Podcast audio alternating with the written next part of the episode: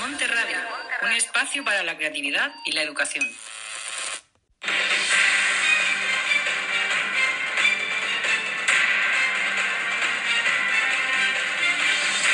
Ecos del pasado. Hola, buenos días. Somos Rocío Hermosilla, Noelia Montoya, Sofía Moreno y quien les habla, Claudia Tardido. El día de hoy vamos a hablar sobre el conflicto entre Ucrania y Rusia.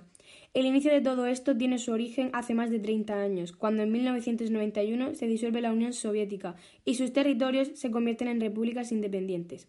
Una posición reforzada de Ucrania con la OTAN implica la pérdida directa de la influencia de Rusia sobre este país. También ocurre al contrario, un triunfo para Rusia es una pequeña derrota para la Unión Europea. La OTAN, mientras tanto, no ha acogido a Ucrania para ser uno de los más aliados, algo a lo que el país aspira y que desde Moscú no se ve con buenos ojos. En 2014, esta rivalidad va un paso más allá con las protestas en las calles de Kiev de miles de ucranianos proeuropeos en contra del presidente Viktor Yanukovych, más afín a las ideas de Kremlin.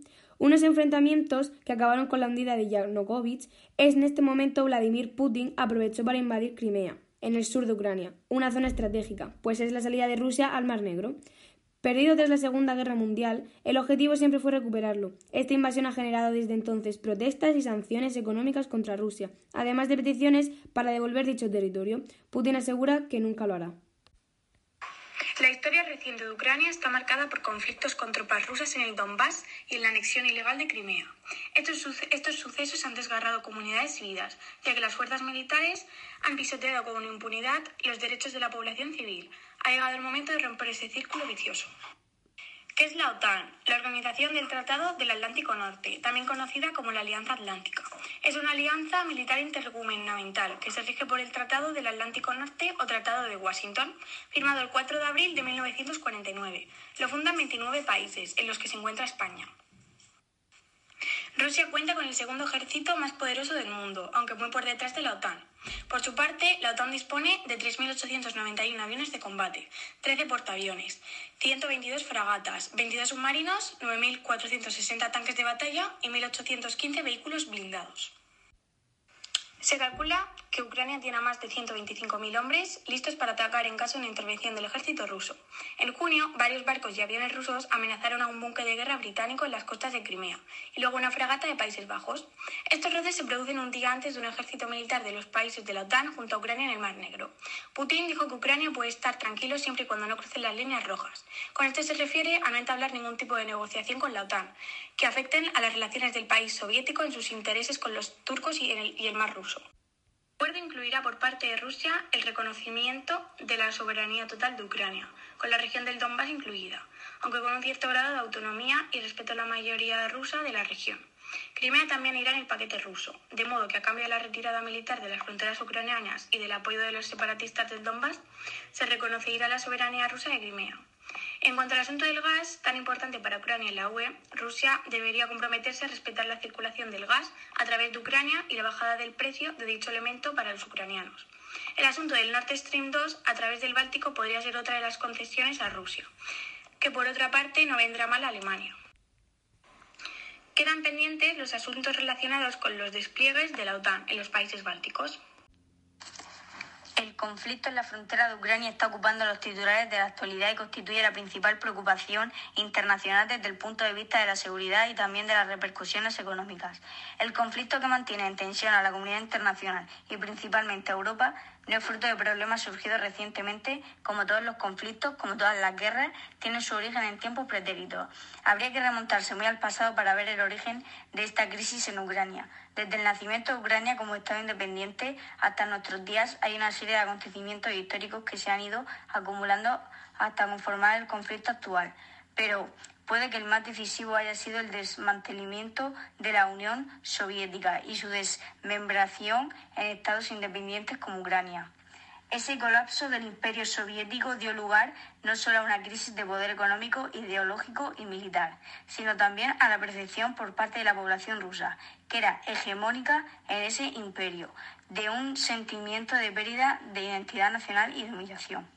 El comunismo real que representa el régimen soviético fue arrollado por el capitalismo capitaneado por Estados Unidos, apoyando por su inmenso poder militar al que se añadía una alianza político-militar denominada OTAN. Ni Estados Unidos ni su fabricada OTAN han tenido la sensibilidad histórica para darse cuenta de que las humillaciones o la percepción de esa humillación pueden provocar reivindicaciones como las que Rusia reclamaba ahora. La aparición en escena de figuras como Putin es fundamental para comprender toda la crisis que está desarrollándose en Ucrania. Putin ha sido capaz de aglutinar el sentimiento nacionalista ruso para que su nación vuelva a tener el papel y el respeto que, según su punto de vista, se merecían y que perdían tras el colapso soviético. Las conversaciones que se mantienen al más alto nivel entre rusos y norteamericanos continuarán seguramente por semanas. Al final, se podrán llegar a acuerdos intermedios, sin que parezca que hay vencedores y vencidos en las negociaciones.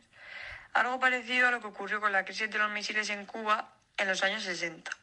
No es deseable por ninguna de las partes ningún tipo de confrontación militar. Nadie lo desea ni le conviene.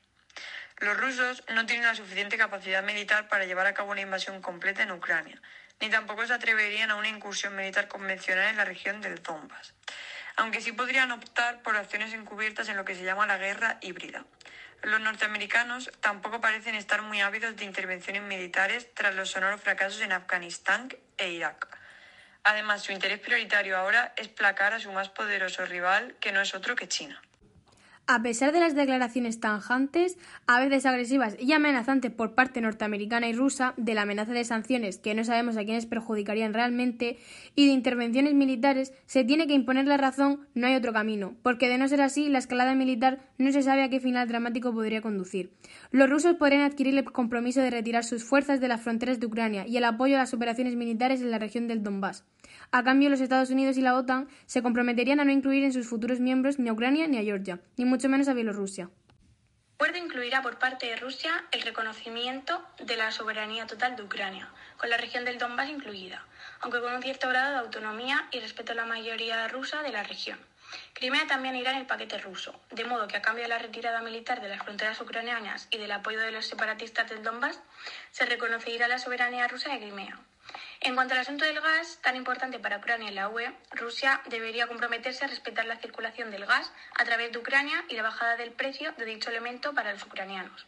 El asunto del Nord Stream 2 a través del Báltico podría ser otra de las concesiones a Rusia, que por otra parte no vendrá mal a Alemania. Quedan pendientes los asuntos relacionados con los despliegues de la OTAN en los países bálticos. Si se pudieran llegar a acuerdos de extensión garantizando las fronteras rusas y los derechos de las poblaciones rusoparlantes en esa región báltica y el compromiso por parte rusa en acumular fuerzas en esas fronteras que pudieran constituir amenaza para los países bálticos, las fuerzas de OTAN se podrían retirar de la zona. Esto también supondría una descarga presupuestaria para los países que allí despliegan tropas, algo que las opiniones públicas tampoco comprenden muy bien. En estos acuerdos de pacificación se podrán considerar al Mar Negro aguas libres de maniobras militares, tanto rusas como de la OTAN, aunque naturalmente no se podría limitar la navegación. En cuanto a la región cáusica que incluye Georgia, también sería conveniente desmilitarizarla todo lo posible. Y esta ha sido toda nuestra información. Muchas gracias por escucharnos.